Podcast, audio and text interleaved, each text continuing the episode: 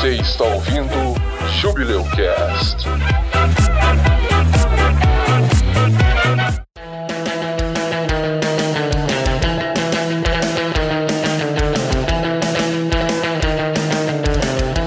Meu nome é Clarice e. Pô, esqueci de apertar o trem aqui. Calma aí. Isso, isso vai pra isso vai pro início. Emoção. Isso vai. Já fez a Eu abertura dela. empolguei, eu fiquei emocionada porque a Cami vai escutar. Meu nome é Clarice. Lava uma mão, lava a outra mão. Pananana, pananana. Que música é essa? Nem a Cami entendeu, era pra Cami isso e nem ela entendeu. Coração partido, velho. Que música era essa, velho? Eu vou morrer. É a do meme do caixão, Clarice? Não. Não, eu tô quase lembrando, gente, calma. É a fundação da nossa amizade, Cami Gerson. Shaman King! Olá, eu sou o Josias e um beijo do Cutulo é considerado hentai? Nossa. Me manda o link. Meu cachorro pediu o link. Oi, meu nome é Cami. E eu voltei agora pra ficar. Porque aqui, aqui é o seu lugar. Deixa eu ver o meu aqui. o, bom, o bom é que eu posso fazer qualquer coisa. Depois eu tiro e troco. Você muda, né? Esse que vai pra abertura do, do episódio. Oi, aqui é o Edson. Eu posso colocar qualquer coisa aqui. Depois eu troco. Eu edito. Não vai trocar, vai ficar esse. exatamente. É, porque eu sou preguiçoso. Bota preguiçoso nisso. Ó, agora, agora aí. Fala aí, fala aí. Falta a abertura do Jaime. Eu sou o que, que tá aqui, que vocês não estão nem vendo. Eu sou tipo. Um- vocês me esquecem, cara. Desculpa, cara, desculpa. Meu nome é Jaime e não está morto aquele que pode eternamente jazer. E em estranhas eras, mesmo a morte pode morrer. Nossa, que romântico.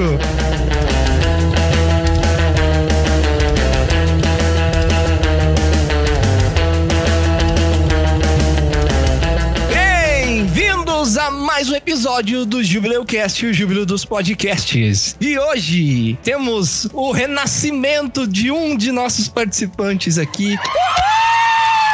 Cami retornou. E aí, Cami, é uma honra ter você de volta. E aí, galera? Seja bem-vinda. Bem-vindo, Cami. Eu faço minha própria festa.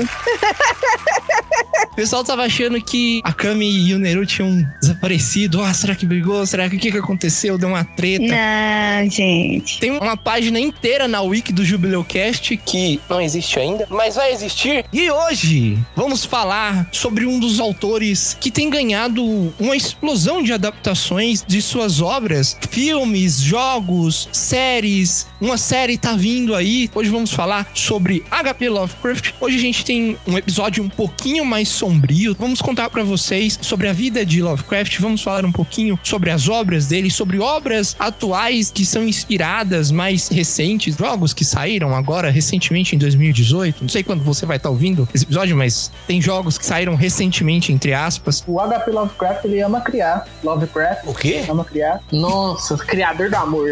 É. Parabéns.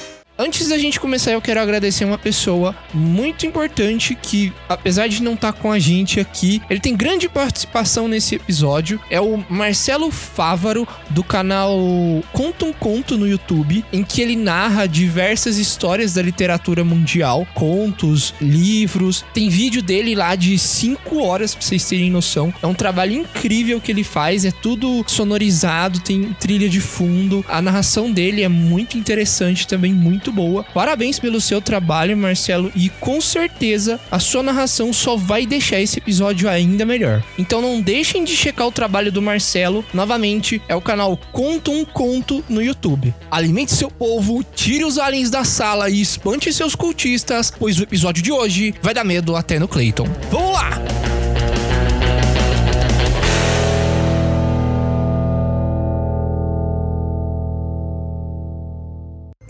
Coisa mais misteriosa do mundo, acho eu, é a incapacidade da mente humana correlacionar tudo o que ela contém. Vivemos em uma plácida ilha de ignorância, em meio a mares tenebrosos de infinidade, e não estávamos destinados a chegar longe. As ciências, cada uma puxando seu próprio lado, nos causaram poucos danos até agora. Mas algum dia, a junção das peças do conhecimento disperso descortinará visões tão terríveis da realidade e de nossa pavorosa posição dentro dela, que só nos restará enlouquecer com a revelação ou fugir da iluminação mortal para a paz e a segurança de uma nova idade das trevas.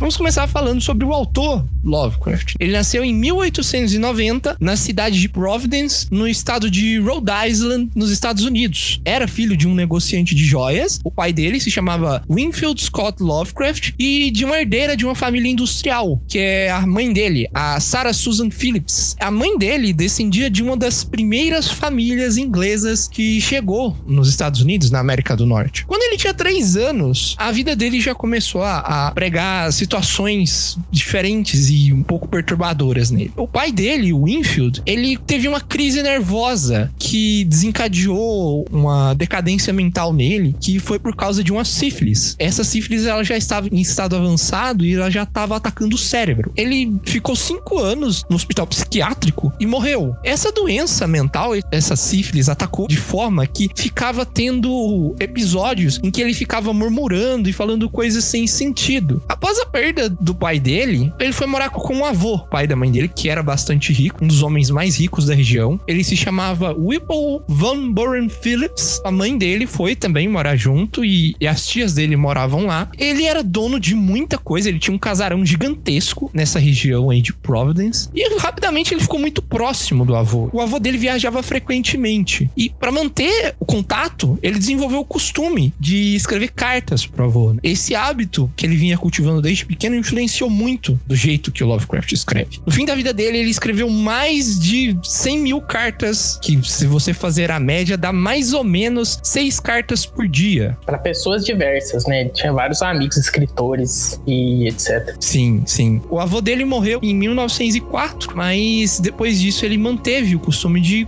conversar com outras pessoas por cá. Ah, e tem uma coisa também que você não falou: a casa dele era muito grande e ele tinha uma biblioteca muito grande. Então ele tinha acesso a muito livro e ele era muito ligado em poesia e em, em vários escritores aí que influenciaram muito ele. Ele chegou a assumir também várias obras de elementos góticos, do terror gótico, como, como Frankenstein e entre outros. Ele não saía muito de casa. Ele era bem recluso. Ele passava a maioria do tempo dele na biblioteca, lendo obras que iam desde do clássico ao terror, como o Frankenstein que o Josias falou aí, escrito pela Mary Shelley. E ele era muito doente. Ele tinha momentos em que ele ficava muito doente. Um dos seus biógrafos, a pessoa que escreveu a biografia dele, o Lion Sprague de Camp, ele supôs que o jovem Lovecraft sofria de uma doença muito rara, que se chama oiquilotermia. É uma doença muito rara que faz com que a sua pele fica sempre gelada ao toque e oferece um monte de outros problemas de saúde, Parece coisa de filme de terror mesmo, né? Vampiro. né?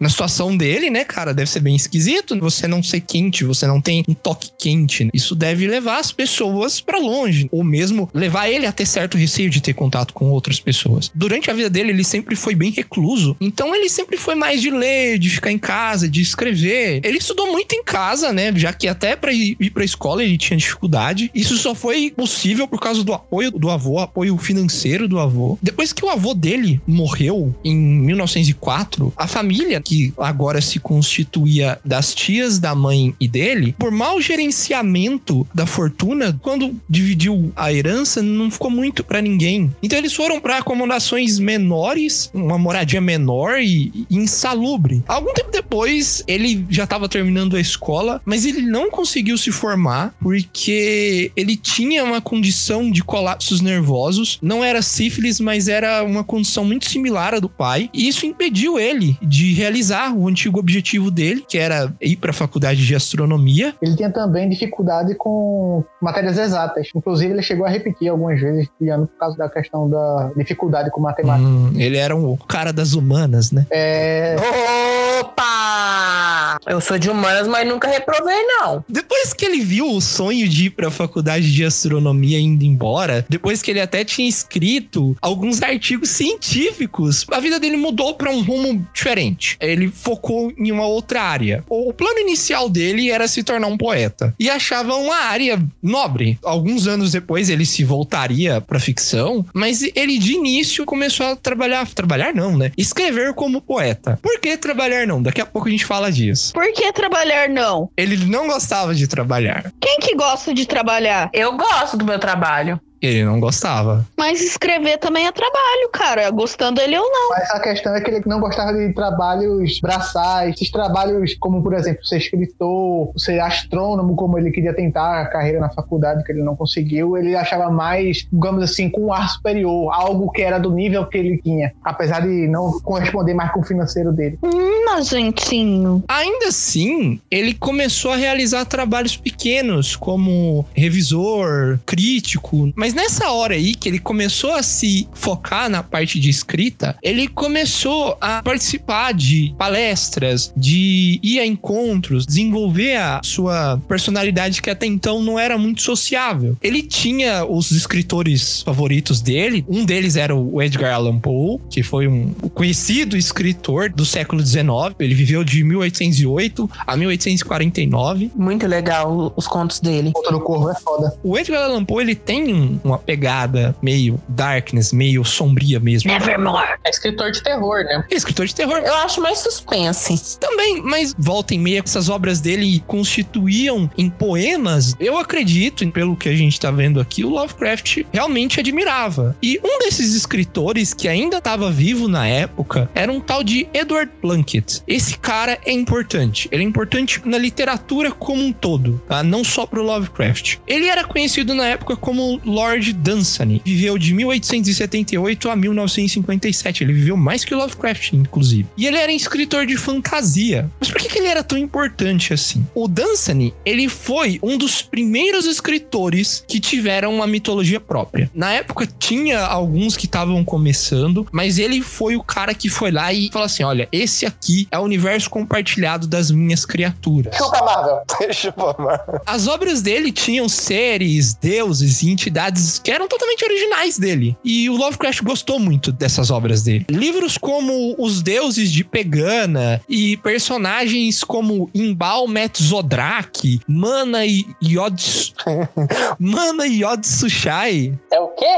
Saúde. Mana Yorkshire, é isso? Mana, Mana Yod Sushai. Mana Yod Sushai é um nome muito esquisito, né, cara? O Lovecraft aparentemente gostou muito disso. Em 1911, que o Lovecraft começou a, a ter contato mais amplo com as revistas pulp. Antes de eu continuar a história, o que, que são revistas pulp? Vocês sabem me dizer? Revista Pulp era revista daquele feito de um papel bem barato, com historinhas assim. Geralmente era ficção científica, umas historinhas de terror, que era pra entreter o povo e pra ser barato, pra ser centavos ali. Que a pessoa comprava, lia uma historinha curtinha e era isso. Muito, muito similar aos mangás que estavam saindo na mesma época lá no Japão. Ouça o Jubileucast passado, o Jubileucast número 21, que falamos sobre mangá. Essas revistas, elas faziam muito sucesso na época porque era uma literatura fácil, de leitura rápida, já que a época, o, o início da era moderna, ela requeria esse tipo de leitura rápida e, e fácil de ler em qualquer lugar. Como eu disse, ele começou a mexer com críticas e resenhas, mas anos depois, depois de ter contato com escritores e críticos amadores, ele escreveu o seu primeiro conto profissional, o conto Dagon, que ele foi publicado em 1917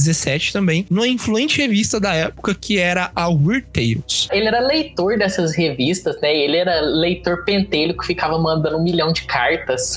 tipo, mandando no- com um nome diferente, né? Mandar um monte de cartas, 100 mil cartas, Jaime, não é um milhão, não. como se fosse pouco, né? E a minha gente, era coisa pouca. Tinha carta que ele escrevia de 40 páginas, tem noção? Não era carta, era um livro, era um conto. Você manda uma carta pra uma pessoa de 40 página. Ó, ele não trabalhava, tinha tempo, hein? Você recebe um textão no WhatsApp que te dá preguiça de ler. Imagina você receber uma carta de 40 páginas. O textão do Facebook versão século XIX. Essa época aí já era século XX, mas foi válido o comentário.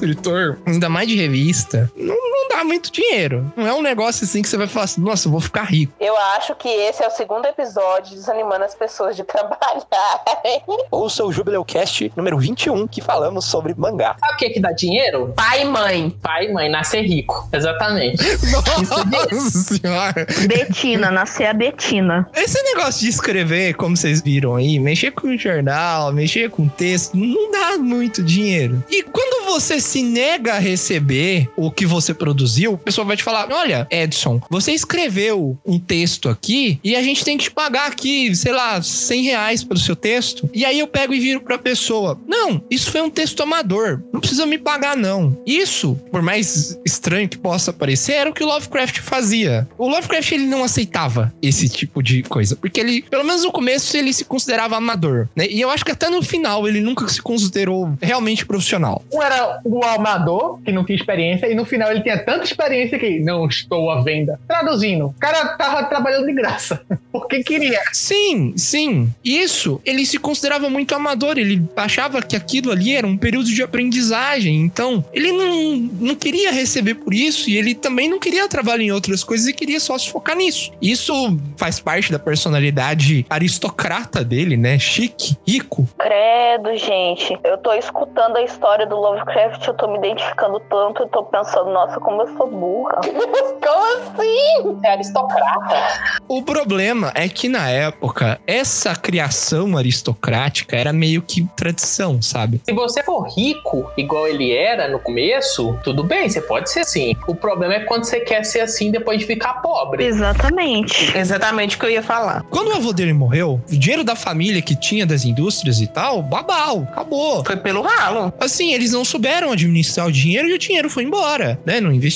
E quando a coisa começou a apertar, ele teve que dar seu jeito, mas mesmo assim ele ainda não recebia de certas coisas. É, outra coisa é que ele, devido a essa criação, devido à época em que ele nasceu, ele era xenofóbico e racista, tá? Isso não é segredo pra ninguém. Isso é abertamente reconhecido por todos. Ele odiava, pelo menos nessa época da vida dele, ele odiava imigrante, negro, oriental, judeu. Ele não gostava. Ele odiava de todo mundo que não era rico e branco. Que ele era eugenista, ele tinha uma preferência pela cultura europeia. Então, ele foi até casado com uma judia depois. Então, não é que ele tinha totalmente preconceito contra todos os povos que eram estrangeiros, mas ele preferia esses povos vindos lá da Europa, lá do lugar onde ele prezava melhor. Eu quero deixar claro que a gente não vai discutir o racismo de Lovecraft. Todos aqui sabem que é uma atitude horrenda. Toda a equipe do Jubileucast discorda e desaprova completamente qualquer ato racista dele. O foco aqui é falar como a história da vida dele influenciou as obras e a qualidade das obras em si. Talvez em um episódio futuro a gente aborde essa questão, mas por hora a gente não vai entrar nesse assunto. Ele realmente era bem, bem fechado, bem xenofóbico e racista com a questão das pessoas e das origens dela. Depois que ele teve esse casamento, que ele se mudou para Nova York a pedido da mulher, foi quando ele começou a quebrar esse paradigma dentro dele, ver que não era muito bem assim e essas coisas, aí começou a moldar, ver o outro lado da moeda. Nova York, como todo mundo sabe, é uma das cidades nos Estados Unidos que tem a diversidade racial e cultural mais vasta do país e do mundo até. A nossa cultura é muito diversificada, mas lá nos Estados Unidos é estranho. Pelo menos nessa época era uma cultura muito europeia, muito industrialista. Era comum ser racista nessa época. Mas depois que ele vai para Nova York, que mesmo nessa época era uma cidade que tinha uma diversidade racial muito grande, ele revisou os seus preconceitos e assim, não tem como saber se ele era racista, se ele morreu racista ou se ele ainda era xenofóbico e tal ou não, porque no começo da carreira dele dele, ele escreveu um monte de obras que era tipo escrachado mesmo, que ele tava fazendo um paralelo com pessoas ali. Depois que ele morou em Nova York e se divorciou dessa esposa dele, ele voltou pra Providence. Nessa época aí, entre o, o divórcio e a volta dele pra Providence, em Rhode Island, ele entrou no período mais prolífico dele. Foi o momento em que ele mais produziu e que ele produziu as melhores obras dele. Foi nesse período em que ele escreveu o Chamado de Cthulhu, que é de longe a obra mais icônica dele. E foi nessa época em que ele desenvolveu mais o estilo de terror cósmico. Não é original dele, outros autores faziam coisas muito parecidas, mas ele conseguiu flexionar muito bem a narrativa para se adequar ao que ele queria contar e o gênero se adequar ao que ele queria contar. É porque aquele negócio, não importa se você foi o primeiro ou se você foi o último a fazer, o importante é quem popularizou. Sim. Então, ele foi o mais importante e foi ele que todo mundo se baseia. Nesse período também, ele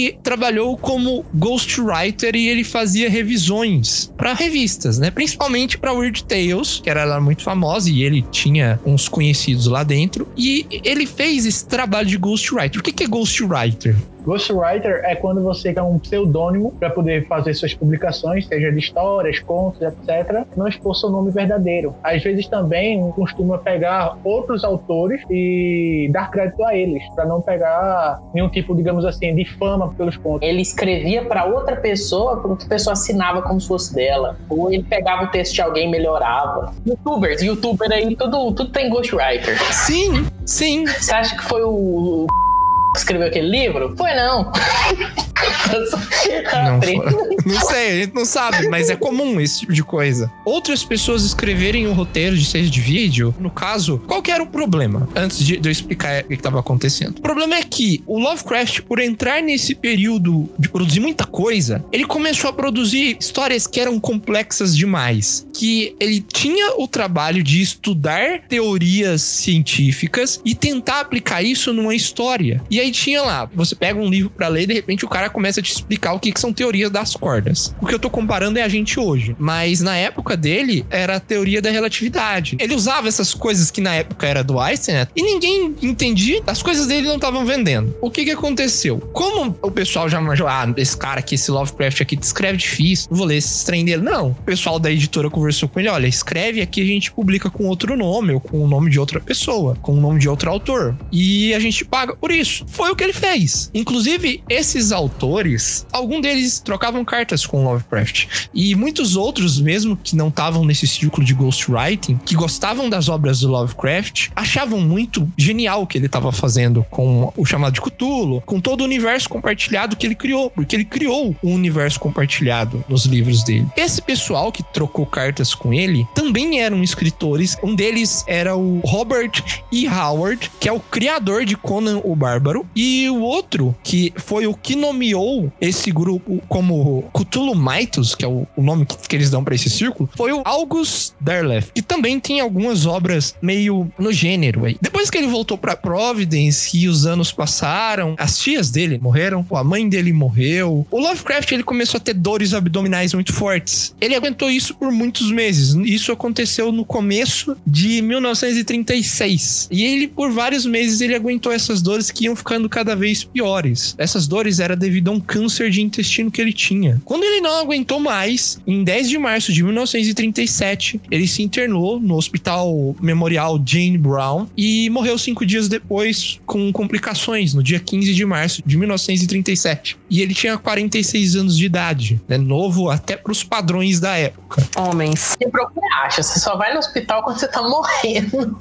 Repito, homens. Já pensou, velho? Você fica tipo 10 meses segurando uma dor absurda na barriga e não vai no médico. Assim, eu não entendo. Ele podia ter tratado isso anteriormente, quem sabe ele tinha ficado vivo muito mais tempo. No dia 18, ele foi enterrado no cemitério Swan Point, na cidade de Providence, e por anos o túmulo dele, décadas, ficou sem ser demarcado. Ninguém sabia que Lovecraft estava enterrado ali. No aniversário de 100 anos do nascimento dele, em 1990, os fãs se juntaram e inauguraram uma lápide definitiva para ele com a frase Eu sou Providence, que é vinda de uma das cartas dele. E inclusive esse túmulo dele é um dos mais visitados, se não o mais visitado na cidade.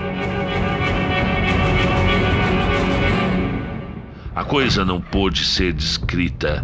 Não há linguagem para abismos tão imemoriais de pavor e demência, e contradições tão grandes de matéria, força e ordem cósmica. Uma montanha caminhando ou se arrastando, Deus! Não espanta que por toda a terra um grande arquiteto enlouquecesse e o pobre Wilcox delirasse de febre naquele instante telepático. A coisa dos ídolos, a cria verde gosmenta vinda das estrelas, tinha despertado para reclamar o que era seu. As estrelas estavam posicionadas uma vez mais e o que o culto ancestral não tinha conseguido deliberadamente, um grupo de inocentes marinheiros tinha obtido por acidente. Após eras incontáveis, o poderoso Cutulho estava livre outra vez, ávido de prazer. Três homens foram varridos pelas patas balufas antes de alguém poder virar-se. Que descansem em paz, e se algum repouso existir no universo, era deles.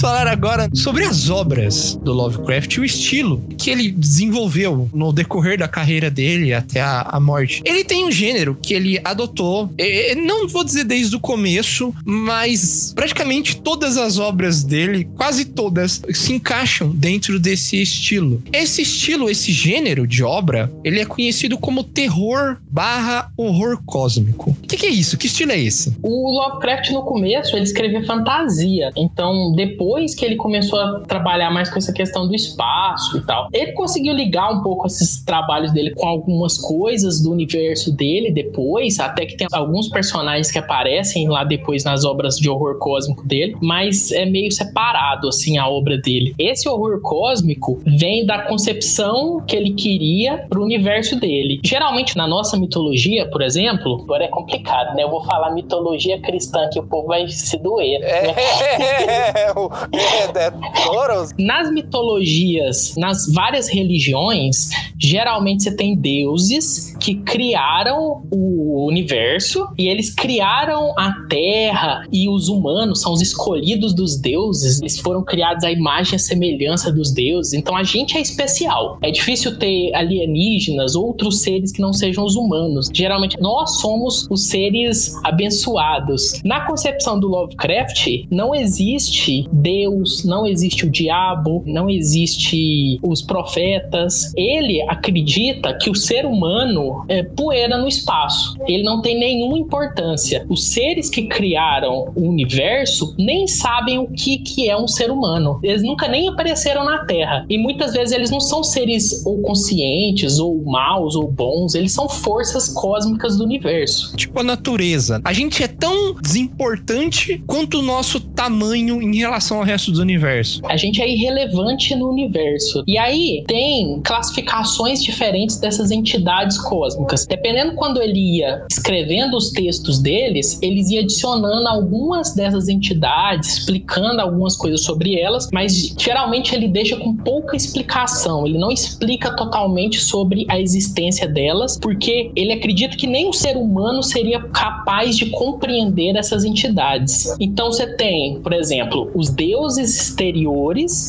que são as entidades que representam forças do universo. Então elas podem representar, por exemplo, o tempo, a vida ou o caos, e elas conseguem modificar essas leis do universo, né? Elas são infinitamente poderosas e muitas delas nem sabem da existência, como a gente falou, dos seres humanos. Algumas, inclusive, nem têm consciência racional. E você tem também os grandes antigos. E aí os grandes antigos são mais presentes na Terra e na mitologia, porque eles são seres individuais que eles estão dormindo, eles estão numa prisão, hibernando por causa de alguma coisa que aconteceu no passado, diz que pode ter sido um alinhamento planetário. Vários deles estão na Terra, o que é preocupante. A prisão deles, essa prisão hibernativa, eles querem se libertar dela e eles influenciam a mente dos humanos através dos sonhos. Então, as pessoas criam cultos cultos a partir da figura deles, sem saber mesmo como que é o bicho. Tipo assim, é um deus antigo tá dormindo, a gente tem vislumbres sobre ele e a gente quer despertar ele porque ele exerce uma influência sobre a mente das pessoas e só que despertar essas criaturas que são muito poderosas provavelmente vai levar ao fim do mundo. Ele trabalha muito com medo do desconhecido, igual a gente falou. O desconhecido, o medo de ser irrelevante, De você não ser o personagem principal do seu anime,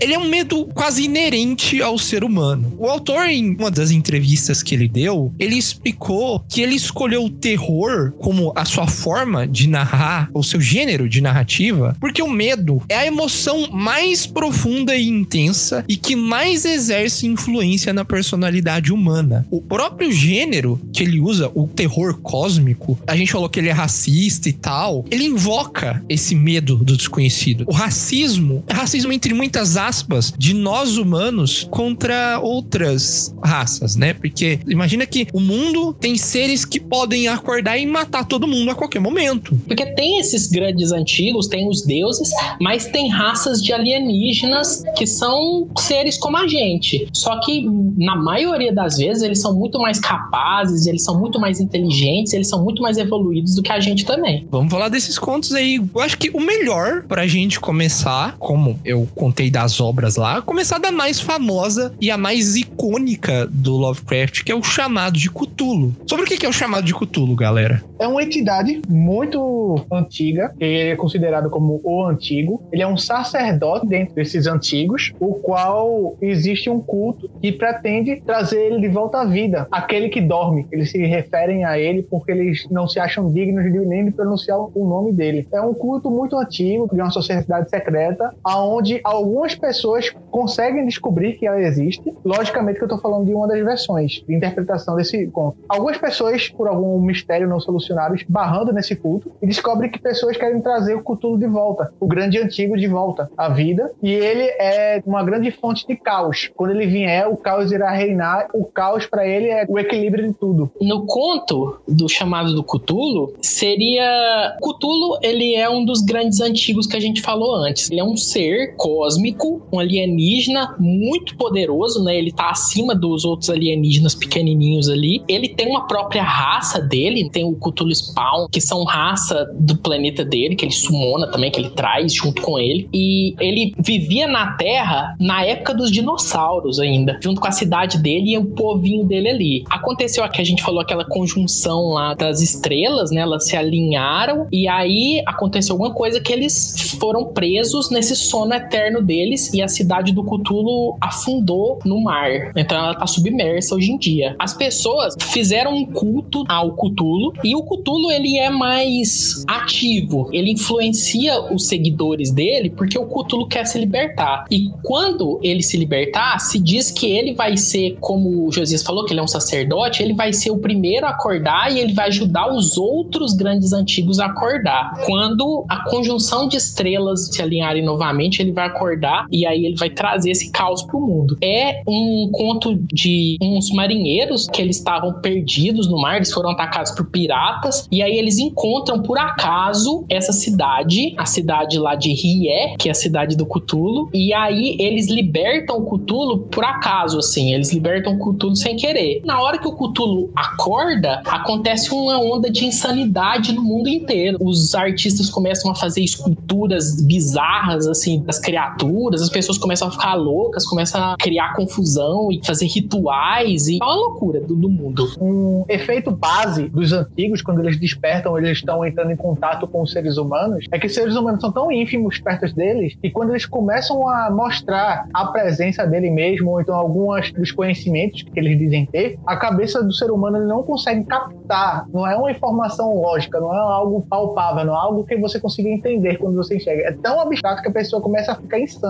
Dizem que isso daí é uma verdade, a verdade absoluta. Digamos assim, a razão do universo. Eu, quando o Cthulhu vende a, a influência dele para a pessoa, é porque ele fica querendo mostrar que a pessoa esteja procurando a verdade. Ele tem a verdade, ele pode oferecê-la, mas tem um preço. Mas ele não diz esse preço. A pessoa vai por livre espontânea vontade, depois tá presa na influência dele e não consegue mais sair. Não é algo que você consiga simplesmente quebrar. Ah, não, quero mais não, vou dar um abraço pra tu. Não, não é assim não. É um conhecimento como se fosse radioativo, né? O pensamento como se ele te causasse mal, assim. Ele te controla e ao mesmo tempo que ele vai mostrando a verdade, você vai ficando insano porque você não consegue processar aquela informação.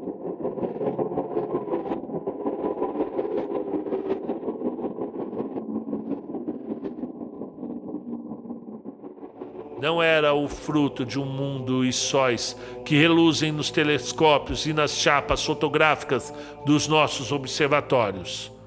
Não era um hálito dos céus cujo movimento dos nossos astrônomos medem ou consideram vastos demais para medir.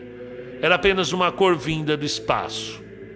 Um mensageiro pavoroso de regiões amorfas do infinito e de uma natureza desconhecida por nós, de regiões cuja simples existência atordou o cérebro e nos entorpece com os negros abismos, abismos extracósmicos que abrem diante de nossos olhos.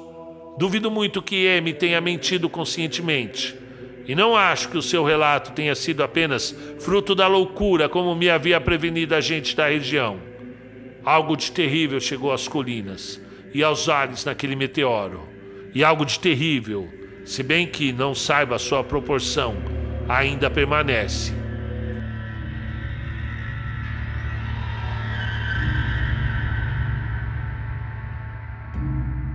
Uma das obras do Lovecraft, inclusive tem uma adaptação lançada recentemente com o saudoso, o todo-poderoso Nicolas Cage. Melhor ator. Ele é o nosso Cthulhu.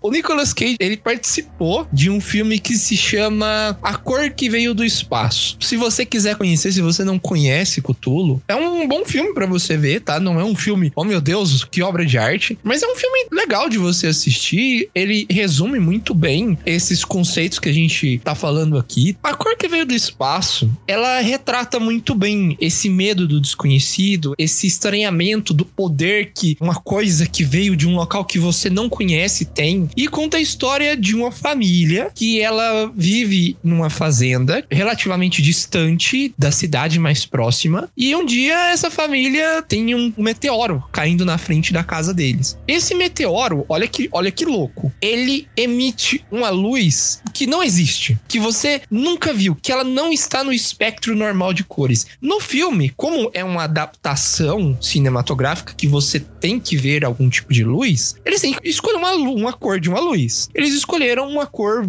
mais específica. Junto com esse meteoro e essa luz, começam a acontecer coisas muito esquisitas, como se esse meteoro fosse algum tipo de entidade ou algum pedaço de entidade que possui algum tipo de intenção em relação a- aos seres vivos em volta e ele causa as pessoas começarem a ficar loucas. Mas aí que tá, Edson. O alienígena que cai não é o meteoro. O alienígena que cai é a cor. É um alienígena que é uma cor. Ele não tem forma física, ele não tem matéria. Ele é a cor. E a cor que ele emite é uma cor que não pode ser descrita, né? E aí, o que que ele faz? Ele é como se fosse um parasita. Ele entra no lugar e aí ele começa a absorver as energias do lugar. E aí vai acontecer todo o plot lá do filme ou do conto quando você for ler. O que, que vai acontecer com essa família a partir desse alienígena ter caído lá e se escondido dentro da Terra. É, tem um poço próximo. Lembra muito Radiation Sickness. Se você viveu no Brasil na década de 80, ou se você tem interesse sobre o assunto, você provavelmente deve ter visto, ouvido falar do desastre de, de Goiânia, né? Do Césio 137, que gerou problemas muito similares com o que a gente vê no filme. Tem um momento em que o Nicolas Cage encosta. É uma parte que não faz tanta diferença, mas ele encosta em um dos objetos radioativos que estão emitindo essa luz, ou que estão, entre muitas aspas, infectados por essa luz, e ele começa a ter como, como se fosse queimadura por radiação no braço. E é muito louco, porque até a água que eles bebem, uma água que tem próxima aonde o, o meteoro caiu, ela começa a absorver essa energia da cor. E quem bebe a água vai ficando maluco. É um filme que eu recomendo todo mundo assistir. É muito legal. Assim, se você é sensível para esse tipo de coisa, como é o caso da Clarice, passe Reto. reto. As obras do Lovecraft, elas não são muito é, agradáveis. Nem o conto, porque o conto não é tão gráfico. Se você não gosta de ver as coisas gráficas na tela, você pode ler o conto. Sim. No conto não é tão gore. Geralmente ele não trabalha muito com gore, não. Ainda nessa vibe do desconhecido, tem também a música de Eric Zan, que é um outro conto, é bem pequeno, tem algumas adaptações, inclusive tudo que a gente tá falando, os vídeos que a gente usou para montar a pauta desse episódio,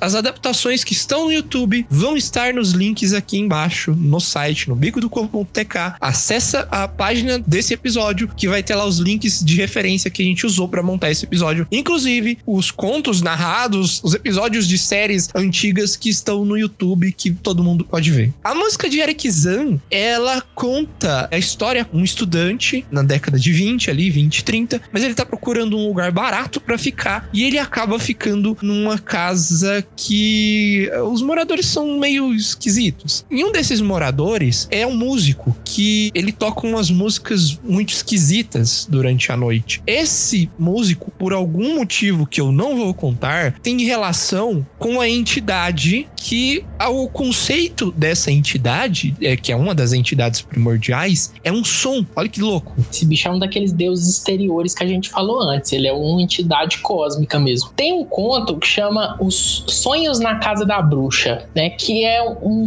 é um conto que ele mistura aqui essa ideia do que o Lovecraft pegava ciência, ele fazia meio uma ficção científica, mas ele misturava com um pouco de coisa mágica, assim. Ele tentava explicar algumas coisas através de ciência. Não era uma ciência perfeita, mas ele já tinha conceitos científicos que ele aprendeu e ele tentava colocar nas histórias dele. Nesse conto Sonhos na Casa da Bruxa, é a história de um estudante, um estudante de matemática, se eu não me engano. Ele vai para uma pensão onde um dos quartos era um quarto que foi ocupado por uma bruxa em 1600, que foi condenada por sequestrar crianças e etc. E aí, nesse quarto, ele vai lá para estudar e tal, ele já sabendo que tinha essa bruxa, e aí ele começa a ter pesadelos com a bruxa e começar a ver a bruxa pelas ruas, assim. A ideia do conto, que é uma coisa interessante, porque ele pega toda a mitologia de bruxa e ele começa a linkar com ciência. A bruxa, ela consegue viajar entre dimensões, entre lugares, e ela faz isso através de ângulos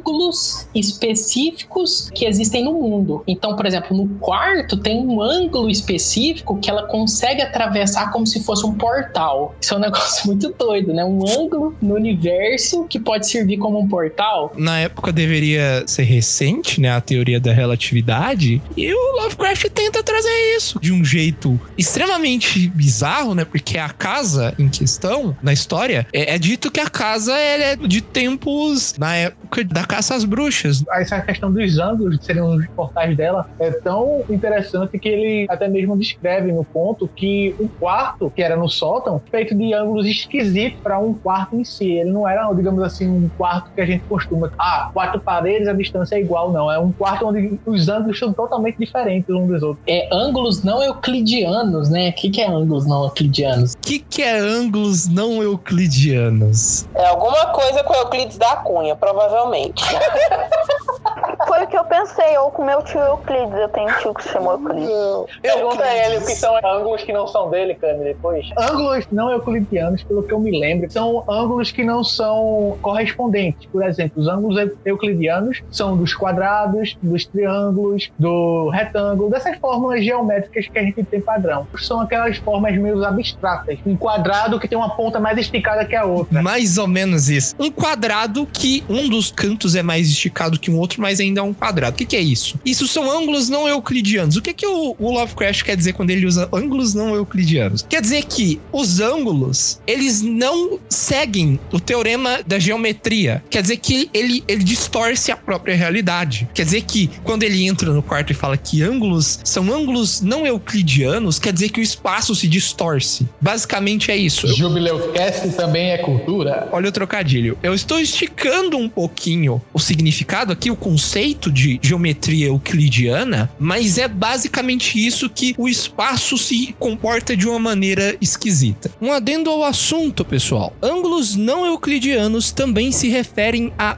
geometria planar, a formas como quadrados, círculos, ângulos de 90 e 45 graus. Ângulos não euclidianos também podem se referir a ambientes com ângulos agudos, com curvas não perfeitas, um pouco ovais ali, puxada para um lado, puxada para o outro. Pode parecer um ambiente com um formato líquido, como se estivesse derretendo, sabe aquelas pinturas surrealistas que tem o ambiente derretendo ali? É mais ou menos aquilo, sabe? Mas também pode dizer que o espaço espaço está se distorcendo. Links sobre ângulos não euclidianos vão estar lá no site, na postagem do site, bicodocorpo.tk. Entra lá, que tem tudo lá falando sobre esses ângulos não euclidianos, ou pelo menos a maioria do que você precisa entender para sacar o que a gente está comentando aqui sobre Lovecraft. Talvez Gilman não devesse ter estudado tanto. O cálculo não euclidiano e a física quântica bastam para escutar qualquer cérebro. E quando alguém os mistura com folclore e tenta identificar um fundo estranho de realidade multidimensional por trás das sugestões demoníacas das narrativas góticas e das desvairadas histórias sussurradas ao pé do fogo, dificilmente poderia evitar alguma tensão mental. Uma coisa chamada teoria das cordas. É? Totalmente não euclidiano. Uma das propostas é que o universo, tudo que existe, existe num único plano que chamamos de membrana. E sabemos por cálculo que existem outras membranas nesse universo. Em algum lugar, até 11 dimensões, como nessas paredes, eu acho que em certos ângulos, duas membranas podem se cruzar. Entende? E se souber onde elas se cruzam e como descobrir esses ângulos, pode passar de um universo para outro. Então, no ocultismo, as formas em que a gente usa para fazer viagens são a projeção astral e espelhos. A gente não usa cantos até onde eu sei. Mas então, aí, nesse conto, ele pegou exatamente essa ideia de que as bruxas conseguem viajar, né, através desses planos, e ele colocou uma coisa científica, porque ele tinha assistido uma palestra de ciência que falava sobre as curvaturas do universo. Então, ele tentou colocar esses elementos lá. Outra coisa que ele tentou colocar é que, por exemplo, bruxas, elas têm um patrono, elas têm uma entidade com quem elas fazem pacto. Existem entidades entidades, existem totens, existem no xamanismo, né? Existem chi, X. Então, geralmente essas entidades são seres terrenos, ou diabo, ou um deus terreno, alguma coisa que tem por aqui. Elementais. A entidade nesse Sonhos na Casa da Bruxa é um daqueles deuses exteriores, que é um ser cósmico. Então, também tá trazendo essa questão do pacto, que não que a bruxa tá fazendo pacto com um ser místico, assim, ela tá fazendo um pacto com um deus, com uma entidade do universo, com alienígena do que é que representa alguma força cósmica. Então Lovecraft acreditava nos alienígenas do passado. Sim. Sim. Vamos fechar essa parte dos contos do próprio Lovecraft, mas vamos deixar aqui algumas dicas pro pessoal ler. Eu recomendo vocês lerem ou verem que vai estar vai tá aqui nos links Dagon. Dagon conta um pouquinho mais sobre os mitos e sobre essa cidade que já me falou de. Depende, depende. Você tá falando de Dagon. Tem o conto do Dagon, que tem o Dagon, ele também é um grande antigo. Mas o mais interessante, que tem um filme, né, que foi baseado em Dagon, ele chama Dagon, mas na verdade ele faz referência à sombra sobre Innsmouth. Esse conto é que tem lá os Deep Ones, que é um povo meio peixe, assim. É esse que é o conto, assim. O Dagon é o grande antigo que é patrono dessas criaturas do mar, assim, que aparecem nesse conto. E aí, nesse sentido do Sombra Innsmouth, tem então esse filme que você falou, que é o Dagon, e tem um outro que é um quadrinho também, não tem? Tem, mas esse é depois. Esse é do Alan Moore, que a gente vai falar daqui a pouco, que não é do, do Lovecraft. Tem o Sussurro nas Trevas, que tem um filme que foi lançado recentemente de 2011, que conta. Sussurros da escuridão escuridão, tá, Edson? Certa resposta. É, Sussurros da Escuridão, desculpa. Sussurros da Escuridão conta a história de um professor da Universidade Miskatônica, que ela fica em Arkham, é uma localidade fictícia do Lovecraft, em que ele está tentando comprovar cientificamente a existência desses alienígenas na Terra. E ele acaba entrando num culto que as coisas escalam por, por desastre muito rápido, mas ela conta um pouquinho também de como que funciona, como que é a viagem entre planetas e ele fala de humanos que servem a essa seita, que eles têm benefícios, entre muitas aspas também. Esse conto aí é de criaturas lá que chama Migo, que são criaturas que elas são meio crustáceo, meio inseto e a cabeça delas são meio fungo, assim. É os migo? É migo? Os É um migo. monte de É amigo. os migo, nossos migo. É os migos. Miga! Pra mim são Parasectos. Quem é Paracefes? Parasectos, o Pokémon Parasectos. Ah, meu Deus. Parece cada um que chega com sua referência. Ele tem cabeça de fungo e ele é um crustáceo. Isso aí, com certeza, é a influência do Lovecraft. Muito. Agora, essas criaturas, eles são alienígenas do planeta Yugoth. E esse planeta seria o planeta que é o Plutão hoje em dia, né? Que é o planeta não lá. Nessa época tinha se descoberto que existia um nono planeta no sistema solar, só que não sabia nada sobre ele. Tem o filme do, do chamado de Cthulhu, que também é nessa mesma pegada preto e branco e tal, né? Hum, esse eu não assisti, então não sei falar se ele adapta corretamente, mas se você gosta desse tipo de história, eu acho que não tem nenhum filme que é ruim. Vão ter os que a gente vai indicar aqui embaixo, alguns outros também que a gente não falou aqui.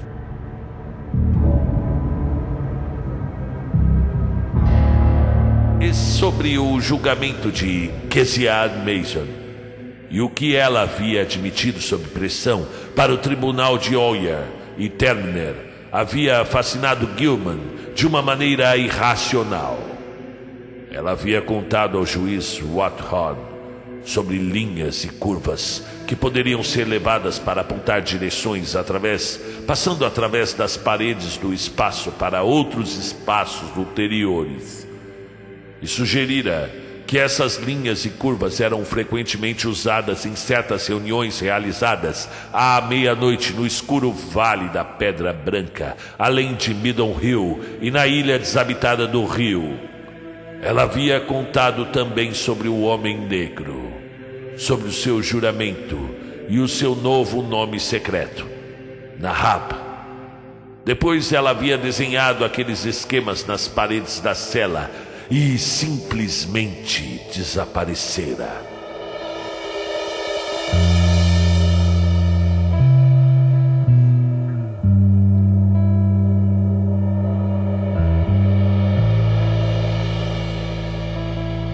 E agora vamos falar sobre as obras que são muito influenciadas pelo Lovecraft ou são praticamente homenagens ao autor. Tem obra que usa os nomes que o Lovecraft colocou, então. Sim, eu acho que o primeiro que eu gostaria de falar, não, que eu gostaria que o Josias falasse pra nós é o Call of Cthulhu, o jogo. É investigação e cagaço. É o que resume a obra. O jogo foi lançado em 2018 para console, se eu não me engano, também saiu versão para computador. E ele acompanha a vida de um detetive particular, Edward Peace, e ele foi procurado por um senhor que ele quer recuperar a honra da filha póstuma. Ela foi acusada de ter matado a própria família na ilha onde eles moravam. Foi acusada de tacar fogo na própria mansão e de matar o filho e o marido. Ela foi acusada de ser insana. Porém, depois que ela morreu, foi enviado para o pai dela um quadro. E um quadro de uma pintura totalmente grotesca. É o quadro que o próprio pai vai levar para o protagonista, que a gente controla. Parece com o conto? Parece com o conto apenas em elementos. O conto ele cita o Necronômico, que tem referência ao livro do Necronômico, e ele tem também vários elementos da própria mitologia do Cthulhu Mitos. Eles fazem toda a sociedade secreta que está querendo reviver o Cthulhu. Eles não pronunciam o nome do Cthulhu até praticamente o final do jogo, e eles ficam fazendo com aquela mesma forma que a gente estava descrevendo aqui no início do podcast podcast que ele vende uma verdade, os seguidores aceitam a busca por essa verdade, essa oferta por uma revelação da verdade absoluta, e eles começam a ser ensandecidos com coisas que ficam alternando entre a realidade e o absurdo do abstrato, ao ponto de até o próprio jogador se questionar se aquilo realmente está acontecendo ou se é apenas uma paranoia do personagem alucinando com tudo aquilo. Boa. É foda, eu gostei. Tem ele pra PlayStation 4, Nintendo Switch,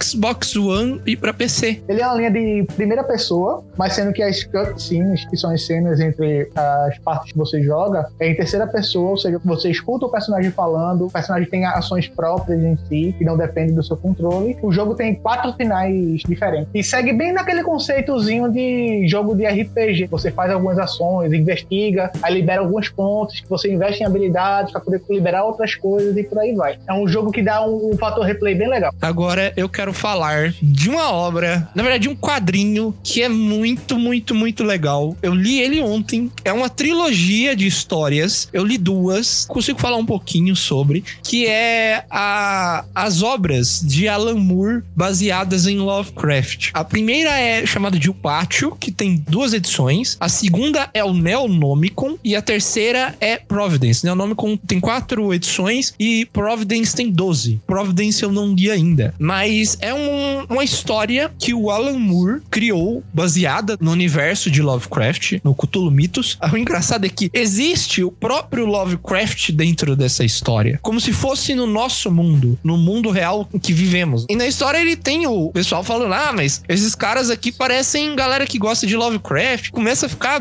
loucura. E aí os personagens têm que ler Lovecraft pra entender o que tá acontecendo. É muito legal. O Alan Moore, ele é um gênio. Ele adapta muito bem, apesar de ser.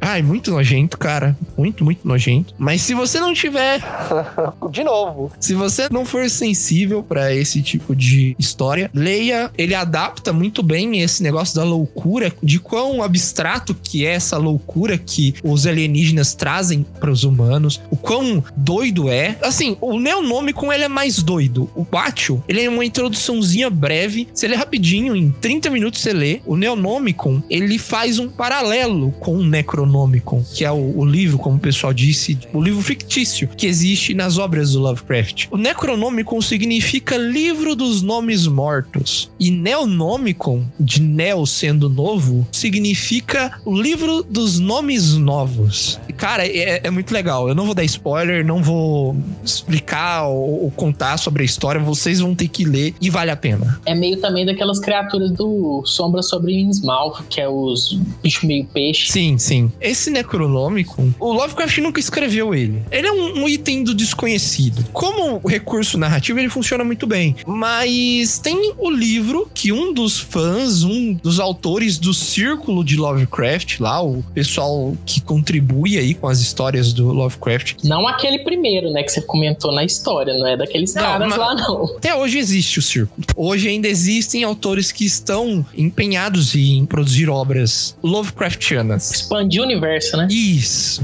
O Necronomicon é um livro escrito pelo Donald Tyson. Ele é a história desse árabe louco. Ele começa a história lendo fortuna, lendo a mão. Um mago que ganha a vida fazendo isso. Uma noite ele escuta um chamado de uma entidade do além e ele vai pro deserto. No deserto ele vive de comer rato em condições horrorosas. Até que um dia ele encontra ruínas abandonadas de uma cidade muito estranha, né? Com os ângulos não euclidianos de arquiteturas ciclópicas. O que, que é isso, ciclópicas? Eu acho que é de proporções colossais, pelo menos é o que deu pra entender quando eu li o ponto. Proporções ciclópicas, arquitetura cicló Ó, Ciclópica. É muito difícil. se refere a construções monolíticas que são feitas com pedras gigantes, sem cortes, sem encaixes. É tipo o Stonehenge, sabe? Que é praticamente uma coisa só, né? Isso! Não tem cimento, argamassa, esse tipo de coisa. Elas estão presas só pelo encaixe. Esse cara encontra essa construção no deserto, né? Ela é uma construção subterrânea e lá ele encontra esse livro, o Necronômico, e ele começa a ler e ele vira um necromante e ele começa a controlar a vida e a morte. Nesse conto não é ele que escreve, não? Então, sim e não. Existe um Necronomicon que ele é antes do próprio Necronomicon. Ele faz os- uns tutoriais nojentíssimos no livro de usar partes humanas e reviver, trazer quem você quer à vida. Sem dar spoiler, ele- chega em um, momento de iluminação depois de viajar pelo deserto e ele conhece um dos antigos, mas eu não vou ficar contando aqui. Se você quiser, também uma obra muito legal, um pouco cansativa, porque realmente é uma leitura meio pesada e às vezes pode até te embrulhar o estômago. Algumas partes adicionam bastante ao universo de Lovecraft. Ele fala de algumas entidades. A história é interessante porque não fica só nesse maluco, nesse árabe louco. Ele encontra com outras pessoas, ele revive outras pessoas. É uma leitura pra você se você quiser se divertir. A Clarice viu o Nevoeiro. O nevoeiro é o ápice da burrice humana, pra variar. Só que o nevoeiro ele é fruto de humanos, né? Não, o nevoeiro não dá 100% de entender, mas o que que acontece? Aparentemente, um experimento numa base militar ali próximo da cidade abriu um portal, alguma coisa, não, a gente não sabe, porque a gente não vê e a gente não fica sabendo mesmo, eles não informam, mas é jogado na história que esse portal foi aí da onde que surgiu esse nevoeiro, que dá o título do filme, e junto vem várias criaturas que, tipo, não tem nada a ver com as criaturas da Terra. É umas aranhas bizarras, é uns insetos gigantes do tamanho da cabeça das pessoas. E aí elas ficam escondidas nesse nevoeiro e o pessoal se esconde num supermercado. Só que a frente do supermercado é toda de vidro. A gente já vê pra onde que vai dar essa merda. Então a história, ela mostra essa crise que aconteceu nessa cidade ali vizinha. É em torno da sobrevivência dos personagens. Não, é mais a situação acontecendo mesmo. Vamos dar o exemplo de Walking Dead. Tipo, você não vê a ocasião, que que gerou aquela crise. Você vê as relações das pessoas àquela crise num ambiente normal. Não é cientista, não é militar. São pessoas que estavam indo no supermercado e tiveram que se virar. E é bem Lovecraft, porque no Lovecraft o importante não é mostrar a criatura. A criatura não é importante. O importante é a ambientação que está sendo construída a partir daquele horror cósmico que está acontecendo ali, igual no Nevoeiro. Acho que você não falou que é do Stephen King. Ah, falou? é, né? É do Stephen King, o Nevoeiro. Fala de novo, Clarice. Fala, ah, o Nevoeiro, o conto do Stephen King. Eu achei o. Ah, mas eu nem sabia disso, não. Eu só sabia do filme mesmo. Só pra falar para as pessoas acharem mais fácil, né? O nevoeiro, ponto. Não sei se acha fácil assim, não. Que aí vai achar a série, vai achar, não sei. Existe uma série chamada Nevoeiro? Tem, tem. E é dessa mesma história. Só que não é o filme. Você tá falando do filme. Fala assim, o nevoeiro, Stephen King. Filme O Nevoeiro. Stephen King. Obrigado. O It é um bicho que ele veio do espaço, né? Veio? É, veio num meteoro. É tipo a cor que veio do espaço. Um meteoro e ficou escondido dentro de um poço, que é exatamente a mesma coisa que a cor faz. Interessante, né, senhor Stephen King? E Stephen King de novo. O It é do Stephen King. Então, Evil Dead é um filme que rola uma invocação também, né? Rola uma invocação através de um livro de magia negra que aparentemente tem vida própria. Seria um grimório em termos ocultistas. E através desse livro, uma criatura, uma entidade, possui o corpo de um dos jovens que estavam explorando aquela casa naquele feriado. E aí começa a chacina. É um bicho? Como é que é? É como se fosse um demônio, entendeu? É uma entidade. E ele possui não só o corpo deles, eles viram meio uns zumbis, mas ele possui também planta. Tem uma hora que a menina corre para a floresta e aí a planta meio que estupra ela. É um negócio meio pesado. Credo, gente, que É horror. verdade, é verdade. Hentai, velho. Tentáculos. Aí depois o Charme fica falando que a gente quer os otaku fedidos. Ele fica gostando dessas plantas aí. É, é meio, meio louco. Só que o livro no filme ele tem cara, ele é feito de pele e tal. O Necronomicon é feito de pele. Então, mas é porque essa lenda de livro dos mortos e tal, isso antecede muito o Lovecraft. Daí também que surge esse monte de culto e tal, porque muito disso que o Lovecraft escreveu é baseado em rumor que realmente existiu, né? E também é baseado baseado em alguns sonhos que ele tinha, pelo que eu pesquisei. Ah, isso é verdade. Grande parte das coisas que ele escreve é sobre os pesadelos dele, né? E você tá falando assim, ah, beleza. Ah, é baseado em coisas anteriores. Mas não o filme, cara, porque o filme é baseado no Lovecraft. Sim, sim, é o Necronômico do Lovecraft, mas existem outros Necronômicos espalhados aí pela mitologia. Pra galera que não tem console, que quer jogar alguma coisa assim no ramo do Lovecraft, tem um jogo para o celular, Os Estranhos Casos do Professor Samuel Dumont. É um jogo de RPG, um trecho de história, as ações disponíveis, você escolhe a ação e diz, vá pra página e tal. Sendo que esse daí é pra celular e fica bem mais prático, porque você, além de poder ter o controle melhor e acompanhar a história, você tem até uns minigamezinhos lá que determinando o que você fizer neles, se conseguir completar ou não, tem cada um um final diferente. Até o momento, se eu não me engano, são três contos. Eles são separados por contos também. É, eu joguei, eu instalei, é bem levinho, não requer muito espaço no celular. É muito interessante, tem uma pegada Lovecraftiana de desconhecido, de gente ficando louca e alguém vai investigar para entender o que, que é. É muito clássico de Lovecraft. A sonorização é muito boa do jogo, a história prende pra caramba e o jogo é bem simples. Tipo, dá pra você jogar no caminho pro trabalho. Quando você tiver com um tempinho livre, você joga um pouco lá, uns 10, 15 minutos, depois pausa e depois volta a fazer outras atividades. É muito, muito divertido. Melhor de tudo, é grátis. É de grátis Os Estranhos Casos do Professor Samuel Dumont. É mais um corte do editor aqui, pessoal. Vocês devem ter percebido cortes por esse episódio inteiro de algumas inserções de coisas que a gente esqueceu de falar. Mas por último, eu quero falar sobre uma série que a gente esqueceu de falar no episódio quando a gente gravou. Mas eu quero falar de Lovecraft Country, que inclusive foi uma das produções que incentivou a gente a gravar esse episódio. É uma série vindoura aí. A Lovecraft Country é originalmente um livro escrito por Matthew Ruff e conta a história de Atticus Freeman quando ele se junta a uma amiga, Letitia. Letitia, que, que nome é esse? Leti, Letitia, é Letitia. E seu tio Jorge em uma viagem pelos Estados Unidos. A história engloba uma luta para superar terrores racistas de supremacistas brancos e também inomináveis e indescritíveis monstros que só podiam ter saído da cabeça do Lovecraft. É uma série que tá vindo aí, vai sair em 16 de agosto de 2020, então fica ligado. Se você tá acompanhando esse episódio quando ele saiu, é daqui a pouco, é em breve. Já tem trailer da série, vai estar tá lá nos links. Se você quiser assistir e ver como é, já tem coisa bem Lovecraftiana lá no meio. E tenho certeza que se você gosta do gênero, você vai gostar da série. Vamos lá, vamos terminar.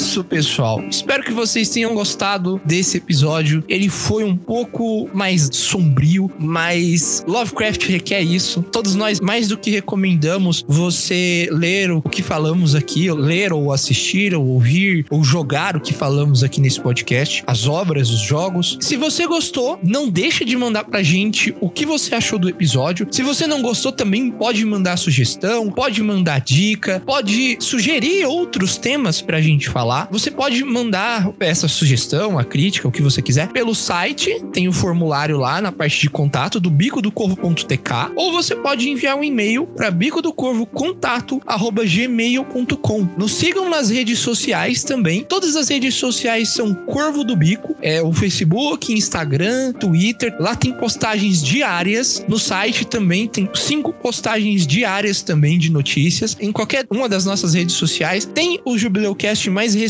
destacado de alguma maneira. Você pode comentar onde der para comentar que a gente te menciona no próximo episódio. Seja, como eu disse, a sua sugestão ou crítica, ou se você quiser só um beijo, que o Jaime manda um beijo pra você, você pode falar.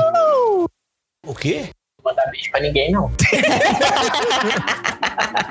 Muito bom ter a Cami de volta. I'm back, bitch!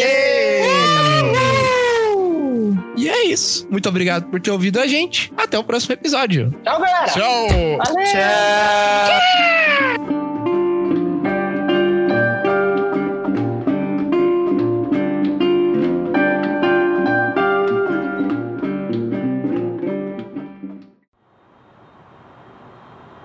E a chuva não virá. E a chuva não virá. E a chuva não virá. O que, que você falou? Yashubinagura. Vamos todo mundo falar no final? Que é o do Sussurros nas Trevas? Em coro, assim? Não. Eu ficava foda, mano. É tipo falar Maria Sangrenta? Loira do banheiro, loira do banheiro, loira do banheiro. Vixe. Chubirubirá. Ia chubirubirá. Ia chubirubirá. Ia chubirubirá. E a chuva não virá.